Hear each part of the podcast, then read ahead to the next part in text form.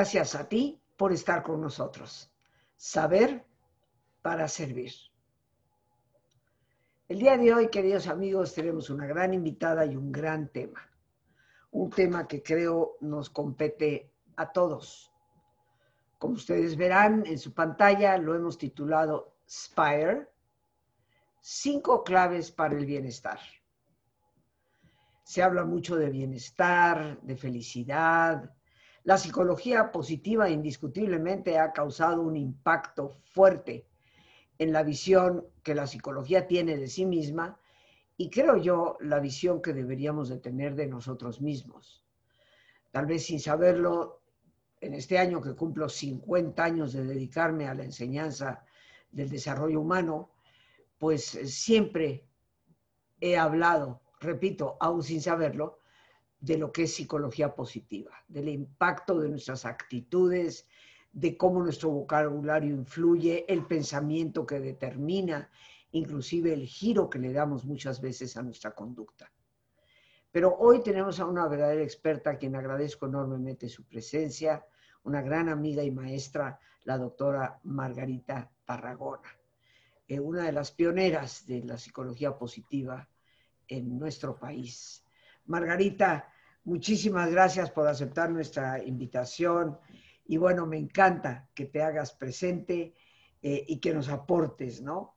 Eh, primero que todo, gracias y bienvenida. Gracias a ti, Rosita. Para mí es un placer siempre y agradezco tu generosidad y tu hospitalidad porque me has invitado en muchas ocasiones y para mí es algo muy bonito que aprecio muchísimo.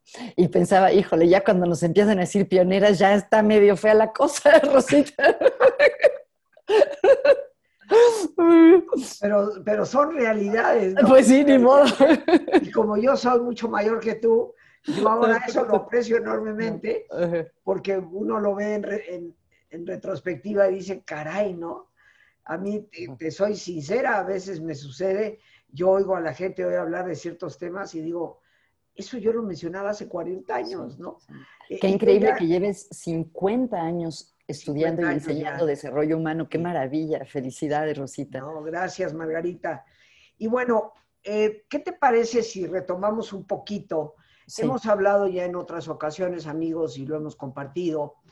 La psicología positiva nos ha presentado eh, original, pioneramente por el doctor Seligman, un modelo llamado PERMA, que eh, significaba en cada una de sus siglas eh, P de positive emotions, emociones positivas, E de engagement, de estar comprometidos con las cosas, R de relaciones, de lo importante que son las relaciones para nuestro bienestar, M de meaning, sentido de vida, y A de achievement, que quiere decir logros.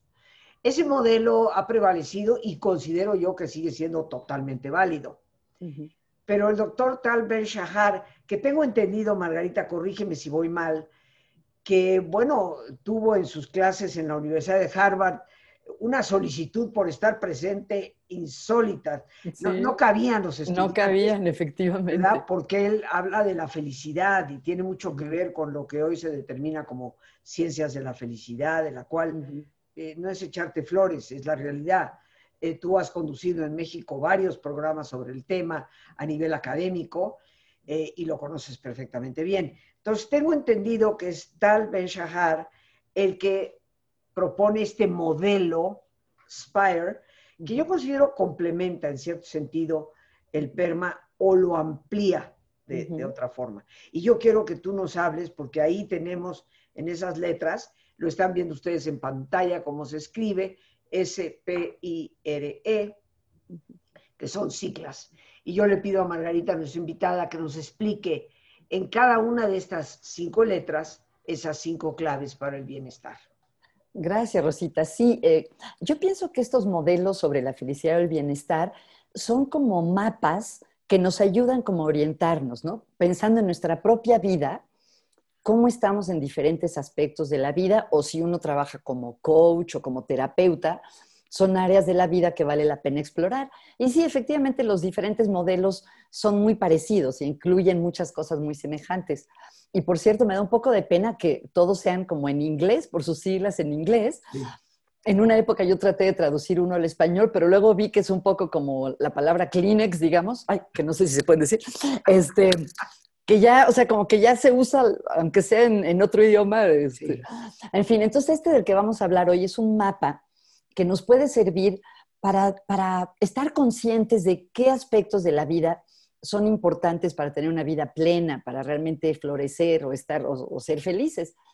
Este modelo, por sus siglas en inglés SPIRE, eh, propone que para realmente tener una vida plena tenemos que tener cubiertas o desarrolladas en distinta medida, pero algo en cada una de estas áreas de la vida. La S se refiere a lo espiritual. Eh, Tal Ben Shahar define lo espiritual en un sentido muy amplio no necesariamente como algo religioso, sino con el estar conectados con algo más grande que nosotros mismos. Puede ser con Dios, con la naturaleza, con otras personas, pero el trascender, que nuestra vida no esté centrada solo en nosotros. Vamos a entrar luego en cada uno de estos temas y sé que tú eres experta en todos ellos prácticamente. La P es del inglés físico, porque se escribe con PH en inglés, que se refiere al bienestar físico aunque hablemos de psicología positiva, lo psicológico no es solo lo mental, cómo estamos físicamente influye muchísimo en, nuestro bienestar. Eh, la I se refiere, es así, coincide con el español, al intelectual. ¿Qué tan estimulada está nuestra mente? Estamos, este, eh, tenemos curiosidad por el mundo. La R también queda bien en español. Este, es nuestras relaciones con los demás y la E, nuestras emociones. Entonces, lo que propone este modelo es que para vivir plenamente es importante, como te decía, no, necesariamente hay que estar a tope, súper bien en todas las áreas, pero sí cuidar de nuestra vida espiritual, de, nuestro, de nuestra condición física, de nuestro intelecto, nuestras, nuestra mente, nuestras relaciones con los demás y nuestras emociones. Em, por ejemplo, bueno, no viene mucho al caso, pero me estaba acordando porque eh, están mis hijos, que algunos no viven en México, de visita y uno se fue hoy al aeropuerto en la mañana. Yo estaba muy triste este, y les decía a mis hijos, oye, estoy muy triste, pero voy a tratar de no estar triste. Y luego pensé en las investigaciones que dicen que no hay que reprimir ninguna emoción. Entonces dije, no, pues mejor si me voy a las chances de estar triste. Pero bueno, ya me estoy adelantando. Aquí tenemos cinco pilares. Te voy a decir que, bueno, tú conociéndome como me conoces. Tu favorito es, me, encanta, me encanta, que hayan ubicado la espiritualidad en primer lugar. Porque estoy convencida de que nuestra vida de valores, para mí la espiritualidad la podemos definir como ese conjunto de valores eh, que guían nuestra conducta, por los mm. cuales digo yo, vale la pena no solo vivir, vale la pena morir, ¿no? Mm. Eh, uno muere. Hay una, una historia, Margarita, en este diálogo que estamos teniendo del segundo libro de Macabeos, donde Eleazar, un gran este, personaje eh, apegado a la palabra de Dios y todo esto, ¿no? Eh, bueno, pues lo toman prisionero y le, le, obligan a romper las leyes del judaísmo. Y, bueno, resulta que hay quien le, quiere facilitar las cosas y le dice, mira, en vez de que comas cerdo, que te están obligando a hacerlo, como tipo martirio casi, pues vamos a preparar ahí nosotros algo que no va a ser. Y así la gente va a pensar que te lo estás comiendo, pero va a ser de vaca, ¿no? Entonces él, de 90 años de edad, dice, bueno, lo que pasa es que mi gente va a decir, mira, este se sometió a romper la ley, el mandamiento de Dios, para salvarse, físicamente hablando, porque no lo maten, ¿no? Y entonces se negó, dijo, ese no es el ejemplo que yo tengo que dar, tengo que mostrar que los valores, las creencias y mi ley, que es ley de Dios, para él, eh, tiene que ser congruente. Entonces dijo, no, no, no, no lo voy a hacer, y pues obviamente lo mataron, ¿no? Entonces yo creo que todos nosotros, cuando hablamos de espiritualidad, tendríamos que reflexionar en esos valores, ¿no? ¿Qué valores nos, nos rigen? Qué interesante. Me encanta, pero... Cuéntame, espera, ay, perdón, te quería decir, cuéntame más por qué equiparas la espiritualidad con los valores, porque pensaba, por ejemplo, un abogado, a lo mejor el derecho tiene que ver, las leyes tienen que ver con valores, pero a lo mejor no se conectan o la gente no lo vive como algo espiritual. Cuéntanos más cómo llega, tú cómo, ¿por qué este defines la espiritualidad? Este programa no es mío. Bueno, bueno, pero es que me interesó. Como quieras, ¿eh? pero me interesó. Lo voy, a, sintetizar. Tal vez me faltó un adjetivo, un calificativo. ¿Qué es? Valores, los valores éticos. Ok. Ok. okay. Que eh, yo estudié ética en Estados Unidos hace muchos años eh, con Rushworth Kidder, que fue un, que ha sido, ¿no? Eh, uno de los grandes junto con Josephson de, de la ética. y, y en el fondo, Margarita, pues en el mundo hay cinco, ¿no? Que son... ¿Cuáles son? Honestidad, justicia, respeto, eh, responsabilidad y compasión. No hay un solo lugar del mundo, esto es estadística hecha mundialmente. No hay un solo, hay otros, por ejemplo, inclusive la libertad, fíjate. Mm. La libertad para los norteamericanos aparece en primer lugar, pero en la mayoría de los países, sexto lugar, séptimo lugar. Mm. Y, en, y en los países asiáticos, Casi ni aparecen los tres primeros, ¿no? Qué interesante. Entonces, tal vez omití el adjetivo calificativo de valores éticos, éticos que son por los cuales ciertamente vale la pena este, morir. No, para mí no vale la pena morir por una ley, pero sí, vale la pena morir por una ley que está basada en esos principios, ¿no? Es interesante. Pero bueno, voy a dejar de hablar yo. no, no, no, bueno, sí, es un diálogo, Rosita, pero sigamos. Pero explícanos, ahorita eh, eh, nos dijiste algo que me gusta mucho, espiritualidad como estar conectados con algo más grande que nosotros, ¿no? Eh, ¿Cómo contempla tal vez Shahar esta, este concepto de, espiritualidad? ¿Lo podrías ampliar un poquito más? Sí, pues una de las áreas que, que estudia la psicología positiva es la importancia de tener una vida con sentido. y esto me parece muy interesante una de las cosas que mencionan distintos autores como Michael Steger, por ejemplo, es que la psicología no puede responder a la pregunta ¿cuál es el sentido de la vida? Esa pregunta corresponde más bien a la filosofía ¿no? o a la teología. Pero lo que los psicólogos sí han venido investigando es cómo es tener una vida con sentido. Y se ha visto que las personas que tienen una vida con sentido eh, son más felices, tienen eh, les va mejor en el trabajo, manejan mejor el estrés, tienen menos índices de adicciones, menos riesgo suicida. Como dice este autor, tienen más de lo bueno y menos de lo malo. Em, y el sentido de vida, o tener una vida con sentido desde la perspectiva de la psicología, tiene tres facetas. Una es sentir que nuestra vida es buena y vale la pena.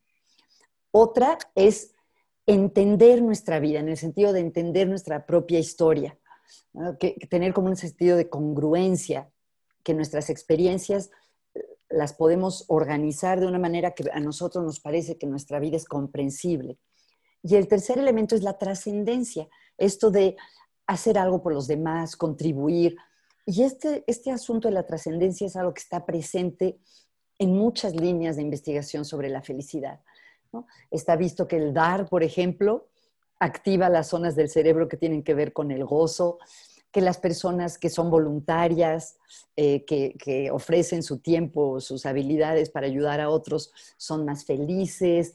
Eh, por donde lo veas, las personas que van más allá de sí mismas, que contribuyen, eh, que tienen la oportunidad de aportar, son más felices. Entonces creo que este es uno de los aspectos, que la trascendencia, sin lugar a dudas, es un elemento fundamental de la felicidad o del bienestar? Eh, tres cosas, a ver si las tomé bien. Sentir que nuestra vida vale la pena. Que nuestra vida es comprensible. Exacto. Y que nuestra vida trasciende al servicio. Exacto. Exactamente, sí. Ok. Esa sería la razón por la cual esa S es importante, es por, el trascender. Por eso nos lleva al, bienestar. Bien, si quieres continuamos con la sí. La P, les digo que viene del inglés porque físico en inglés se escribe con P, eh, que es un elemento que algunos psicólogos antes no le daban tanta importancia. ¿no? Todos sabemos que, por ejemplo, la actividad física es importante pues, para tener una buena masa muscular o uh, hay gente que quiere controlar su peso, eh, pero, o para la salud cardiovascular. Pero lo que hasta hace poco no se sabía es lo importante que es el, el bienestar, la actividad física para el estado de ánimo. ¿no? O sea, realmente eh, se, se, han visto en distintos estudios que el hacer ejercicio físico, por ejemplo, ejercicio aeróbico cinco días a la semana, tiene un efecto antidepresivo. O sea, ayuda a las personas que están deprimidas a estar menos deprimidas y a las que no están deprimidas, pues a prevenir la depresión. Entonces, es muy importante no solo para prevenir las enfermedades circulatorias o cosas así, que que sino que en general el cuidar de nuestro cuerpo, la actividad física, contribuye muchísimo a cómo estamos emocionalmente. ¿Dijiste cuántas veces a la semana? Cinco. Cinco veces. Hacer ejercicio, caminar, este, correr, eh, Efectivamente, sí. Eh, en fin, ¿no? Los aparatos cardiovasculares propiamente. Exacto. Bueno, y ahora que lo mencionas, eso es importante, pero también se ha visto que en los lugares donde hay más gente centenaria, donde tienen poblaciones más viejas, una de las cosas que sucede en esas comunidades es que la gente se mueve mucho de manera natural. O sea, no solo ir al gimnasio, no van al gimnasio, son comunidades más tradicionales que no necesariamente van al gimnasio, pero su estilo de vida implica moverse. Por ejemplo, tener un, un huerto o caminar mucho por las montañas o vivir en eh, ser sociedades que son eh, donde se practica el pastoreo. Por, de diferentes maneras, el moverse no es como una actividad extra, sino que es parte de la vida diaria. Y eso lo podemos incorporar nosotros que muchos de nosotros vivimos en ciudades, em, de maneras pequeñas, por ejemplo, subir por la escalera en vez del elevador, si puedes, o en vez de estacionar cerquitita de la puerta, estacionar lejos de la puerta. Em, entonces, no es solo hacer ejercicio organizado, que es muy bueno, sino también poner pequeños ratitos de actividad física en nuestra vida diaria. Perdón. Fíjate que yo siempre me he preguntado cuando me ha tocado visitar esas ciudades algunas de ellas europeas, eh, que, están como en el pico de un cerro, de una montaña, ¿no? Eh, como es la ciudad de Asís, ¿no? En, Italia. O recuerdo muy bien este, Dubrovnik, en, ah, Croacia. Eh, que realmente, pues, es como una pequeña península en la ciudad. Y yo, cuando tuve la oportunidad de visitarla, pues veía cómo la gente subía escaleras y escaleras y escaleras para llegar a su casa. Ni qué hablar de las islas griegas, ¿no? Exacto. Escaleras y escaleras para acá y escaleras para acá y escaleras para el otro lado. Y yo digo, esta gente debe tener buena pierna, ¿no? Pues seguro. y, seguramente buena salud. Sí, sí, sí, sí. Qué interesante. qué, interesante, qué interesante esto. Entonces, la P de physical, que quiere decir físico, eh, es que la actividad física afecta nuestro estado de ánimo. Nos dices que es un gran antidepresivo, de acuerdo a lo que es evidencia ya. Efectivamente, se ha investigado. Y por ejemplo, a mí me pasa a veces en el consultorio, no sé a ti, Rosita, cuando las personas están deprimidas, parte de la depresión es no tener ganas de hacer nada. Así es. Y, si les, y a veces les sugiero que empiecen a caminar, aunque sea un poquito, aunque sea una vuelta a la manzana, y me dicen, no, no, cuando me sienta mejor emocionalmente, entonces voy a empezar a caminar.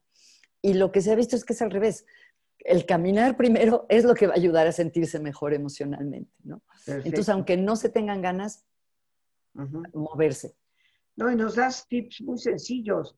Eso de no estacionar el coche a la orilla de la puerta, sino un poco más lejos, etcétera.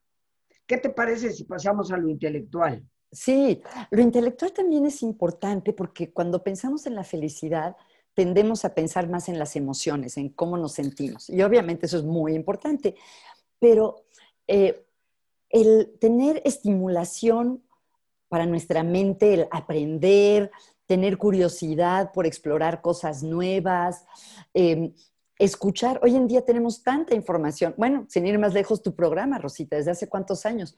Tu lema es saber para servir, ¿no? Y realmente es un servicio, aprender cosas. Y hoy en día podemos aprender muchísimo a través de las redes, de los medios de, bueno, de los medios de comunicación desde hace tiempo, pero a lo que me refiero es que pocas veces había estado tan disponible en la punta de nuestros dedos, a nuestro alcance, tener, poder aprender cosas, ¿no? Entonces, mantenernos activos intelectualmente, tener curiosidad por el mundo, aprender, es otro elemento muy importante para la felicidad. Esa sería la parte intelectual. O sea, alimentar la mente, exacto, podríamos decir. Exacto.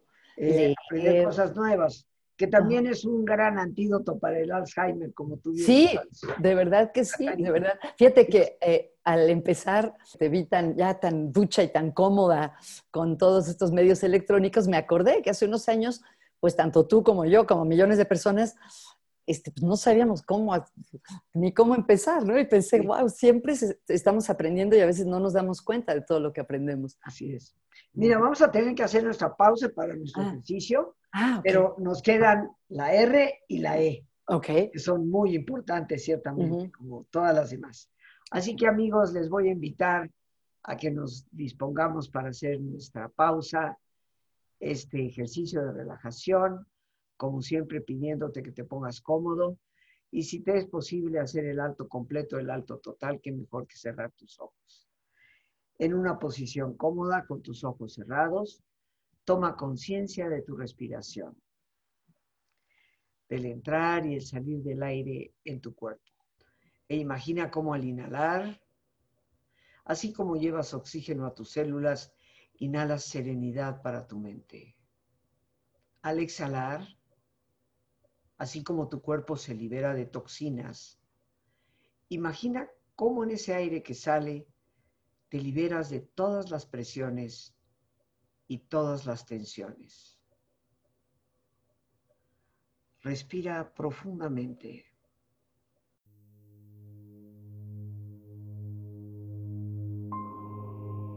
Y relaja tu cuero cabelludo.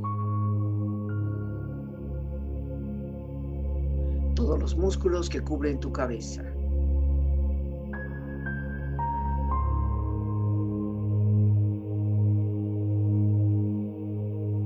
Relaja tu frente. Siente la piel, la vibración de la piel que cubre tu frente.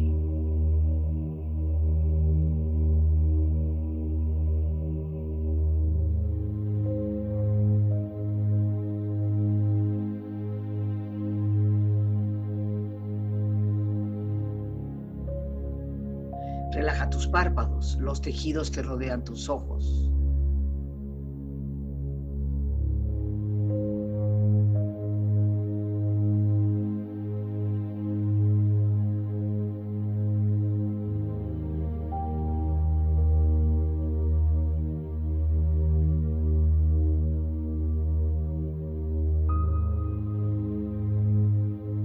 Relaja tus mejillas, toda la piel, todos los músculos cubren tu cara.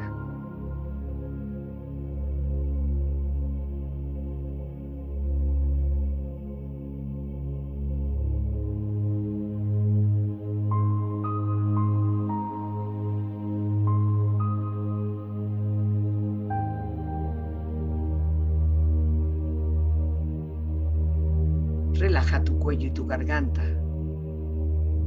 Siente su flexibilidad, equilibrio balance.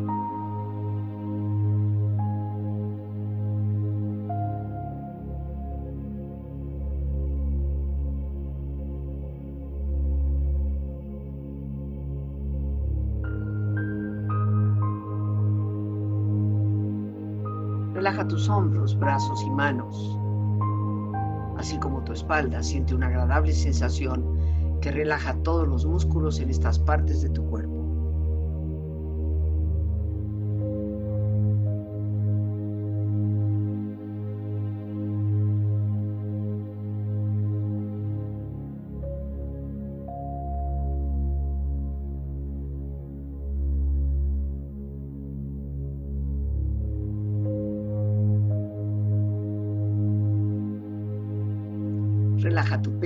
Exterior e interiormente, relajando todos los músculos, imaginando a todos tus órganos internos funcionar rítmica y saludablemente.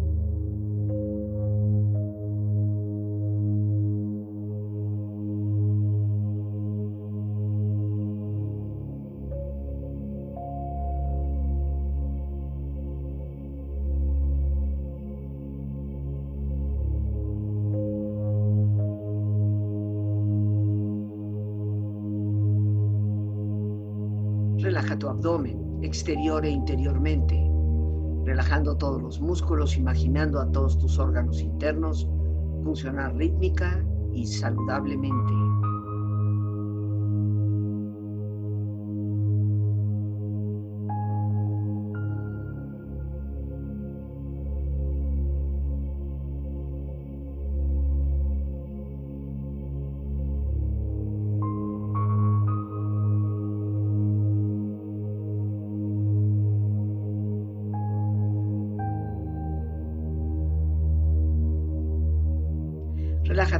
Tus rodillas, siente la piel, la vibración de la piel que cubre estas partes de tu cuerpo.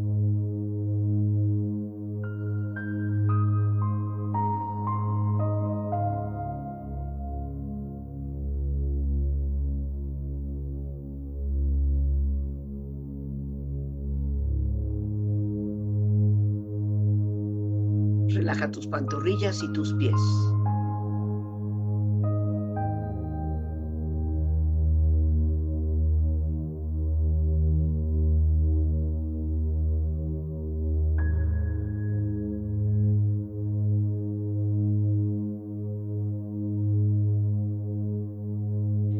Tu cuerpo profundamente relajado, proyecta en tu mente la imagen de un lugar ideal para el descanso. Imagina los colores, los sonidos, los aromas. Es una escena de belleza y paz. Siente estar ahí.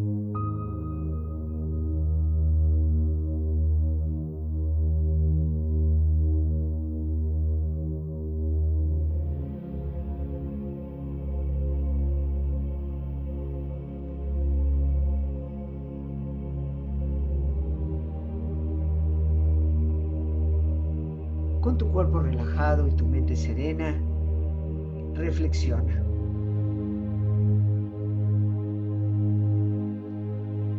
La primera ley del bienestar, decir lo que pensamos con amor. Dar la bienvenida a todas las emociones sin reprimirlas. Aceptar la vida como se presenta. Recordar que todo pasa. Todo nosotros también.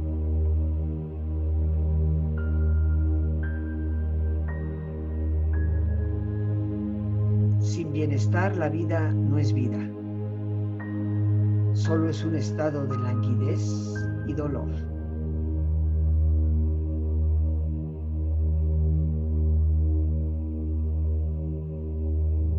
La buena vida es un proceso, no un estado del ser.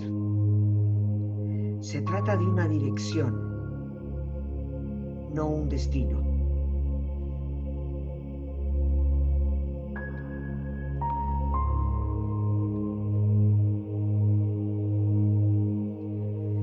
Respira profundamente. Relájate bien.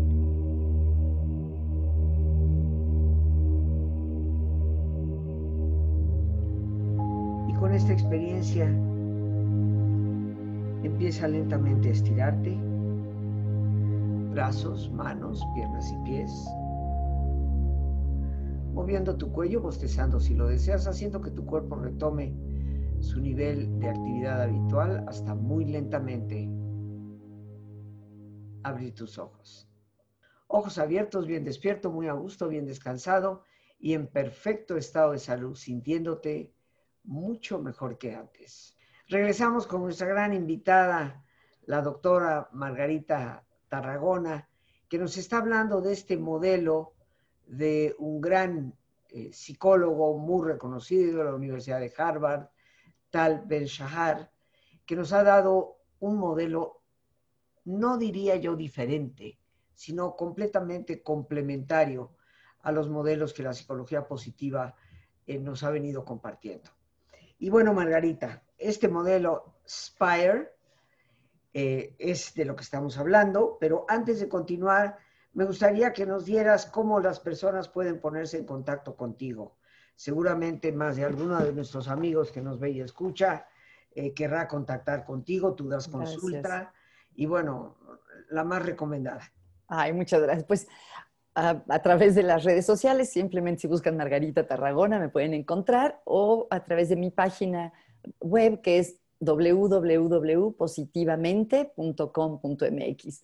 Muchas gracias, Rosita. Al contrario. qué, qué, deliciosos son estos ejercicios que haces, qué maravilla.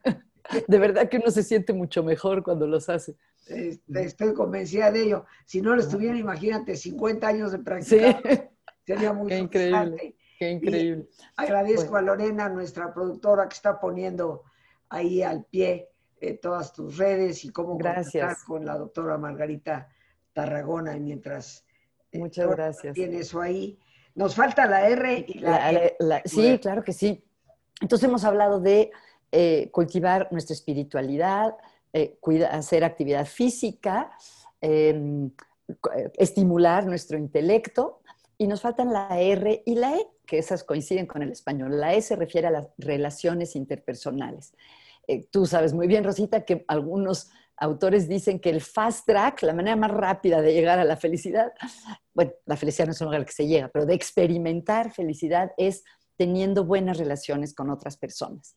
Eh, la calidad de nuestra conexión, de nuestra interacción con los otros es fundamental para tener una vida plena. Esto es muy importante, lo sabemos de manera intuitiva, desde que somos niños hasta que somos ancianos, eh, nos gusta estar con nuestros amigos, con la gente que queremos, y no hay que olvidarlo, porque creo que a muchos nos pasa que estamos tan ocupados en este mundo de hoy, tenemos tantas cosas que hacer, que posponemos el dedicarle tiempo a nuestra gente querida. Como que no es a propósito, pero los relegamos a un segundo plano, cuando realmente eh, deberían de ser centrales en nuestra vida. Entonces, eh, me gustaría hacer un recordatorio, una invitación de no dejar a la gente que queremos hasta el final de nuestra lista de, cosas importantes. Una autora que me encanta, que se llama Esther Perel, que es terapeuta de pareja, hace una pregunta que, wow, me, impacta, que le dice, les, les, dice a las personas, cuando llegas a tu casa en la noche, ¿traes lo mejor de ti o traes los restos que quedaron del día. Eh, y a veces tristemente hacemos eso, en vez de tener lo mejor de nosotros para nuestras familias, parejas, amigos, como que nada más les dedicamos los restos que nos sobran. y por veces, último, a veces lo peor, Margarita. También, también. A veces lo peor, no solamente lo que quedó del día, sino lo, lo, peor de nosotros como que aflora, ¿no? Sí. Después de un día de cansancio. Así es, sí es como la, pues no sé, la paradoja de la cercanía o de la confianza, que cuando nos sentimos en confianza con alguien, como que bajamos nuestra fachada eh, y puede ser muy bonito si realmente nos permite ser vulnerables y compartir lo más íntimo de nosotros, pero también tiene este otro lado que, bueno, ya te trato como, este, como si no fueras tan importante. Y el último elemento la E tiene que ver con nuestro bienestar emocional. Eh, podríamos dedicarle un, episodio completo, un programa completo al bienestar emocional, porque pues, el, estudio de las emociones es uno de los ejes de la psicología. Pero dos aspectos que, que me vienen a la mente son, uno, la importancia de cultivar las emociones positivas. Todas las emociones son importantes, a muchas personas no les gusta la palabra emociones positivas porque implica como un juicio, ¿no? Como no hay que tener emociones dolorosas y solo hay que tener emociones bonitas. Y no es así. Lo que pasa es que dentro de la psicología se empezó a estudiar el papel de un grupo de emociones que nos gusta experimentar y de las que antes no sabíamos mucho. Históricamente la psicología ha estudiado mucho sobre la depresión, la tristeza, la ansiedad, el miedo pero no se sabía tanto sobre la alegría, la esperanza, el amor, eh, la curiosidad, el orgullo, eh, el orgullo en el buen sentido, lo que sentimos cuando logramos algo. Y relativamente hace poco se ha empezado a estudiar y se ha encontrado que el experimentar estas emociones agradables contribuye mucho a que aprendamos mejor, a que estemos más abiertos a la información nueva, a nuestra salud, a la calidad de nuestras relaciones. Entonces, un aspecto del bienestar emocional es darle prioridad a estas emociones, es decir, no solo esperar a ver si hoy me siento contento o a ver si hoy experimento serenidad, sino tratar de, de buscar las condiciones, las personas, las actividades que hacen más probable que podamos vivir estas emociones. Y por otro lado, algo de lo que se está hablando mucho últimamente es la agilidad emocional. Es decir, no quedarnos atorados en una emoción, sino ser capaz de, capaces de movernos. Que si tenemos un disgusto o una cuestión desagradable, no negarla, vivirla, pero poder eh, seguir adelante y eh, hacer otra cosa, volver a sentir, tener otro tipo de emociones también. Algunos autores que hablan de la agilidad emocional nos, nos dan una, eh, como una alerta de no tratar de imponer una falsa positividad, no tratar de decirnos todo el tiempo, tengo que estar contento, tengo que estar bien, eh, tengo que sentirme este, feliz. Eso le llaman una positividad tóxica y dicen que más bien hay que experimentar todas las emociones y poder atravesarlas, ¿no? Como decías hace un momento, todo pasa. Entonces, ser capaces de vivir todas nuestras emociones, aceptarlas todas como parte del ser humanos y al mismo tiempo no quedarnos pegados o atorados en un estado emocional demasiado tiempo. Fíjate, Margarita, que yo soy de las personas que considera, a pesar de que en parte, gran parte de mi trabajo ha sido la enseñanza del pensamiento positivo, de la actitud positiva, no tan importante para la vida, pero eh, soy de las personas que sí, cuando ya hablas de emociones positivas, digo, a ver, espérate, porque las emociones no son ni positivas ni negativas. Claro, son. Son. Y yo creo que las emociones son todas mecanismos de supervivencia y todas son necesarias. Entonces, cuando yo estudié psicología positiva contigo, precisamente en la Ibero, eh, y bueno, después de leer la obra de Seligman y de Csikszentmihalyi, a quien tuve el gusto de conocer gracias a ti, y en fin, de tantas personas cercanas ¿no? al tema, fíjate que he llegado a, sugerir algo. que Yo te lo propongo a ti, porque sí, tú eres una autoridad en el tema de psicología positiva y tienes contacto con todas esas personas, ¿no? Seligman, Csikszentmihalyi, etcétera, tal vez Shahar. Yo las llamaría emociones edificantes. Ah, qué bonita palabra, qué bonita palabra. Porque si te edifica es algo positivo, obviamente. Qué interesante. Pero, pero le, quitamos, le quitamos esa carga de bueno o malo. Sí, sí, sí. Eh, para mí son emociones edificantes, mm. las que tenemos que, cultivar. Eh, y bueno, yo creo y pregunto, en esta E de emociones del modelo Spire de Tal Ben Shahar, él está contemplando eh, el, mismo abanico, vamos a decir, de emociones que contempla Seligman. Yo creo que sí, que eh, uno de los, de los, lemas que enseña mucho Tal Ben Shahar es darnos permiso de ser humanos. Y el ser humano se implica experimentar todas las, todas las emociones. Entonces, Creo que muchos autores coinciden contigo que ese término de emociones positivas en su momento se utilizó como para subrayar que son emociones agradables, em, que a las personas les gusta sentir, pero que sí ha tenido como costo el eh, tener que aclarar que no es que sean buenas, no es que sean malas. Se refiere como a la, algunos hablan de una valencia que de manera espontánea las personas les dicen, ¿no? ¿Qué prefieres, sentirte ansioso o sentirte sereno? Pues la gran mayoría nos dice sentirme sereno, ¿no? Eh, pero me encanta esa palabra edificar. ¿Cómo se te ocurrió edificar, Rosita? Pues, pues no lo sé, tal vez por, por esa, eh, como tú sabes, yo doy talleres de sabiduría emocional y, sí. y, tengo que aclarar, ¿no? Que las emociones no son ni buenas ni malas. Claro. Entonces siempre subyace en mí, soy de las personas que trata de preguntarse qué me puede preguntar la gente antes de que lo haga. Qué bonito, qué bonito. Entonces, yo digo, si voy a hablar de emociones positivas, va a haber alguien que diga, oye, pues tú estás hablando de que las emociones son neutras. Sí. Todas, ¿no? Que el miedo te ayuda a sobrevivir, la tristeza te ayuda a sobrevivir. todas son mecanismos de supervivencia. y todas mal manejadas, incluyendo el amor y la alegría, pueden ser devastadoras para la vida.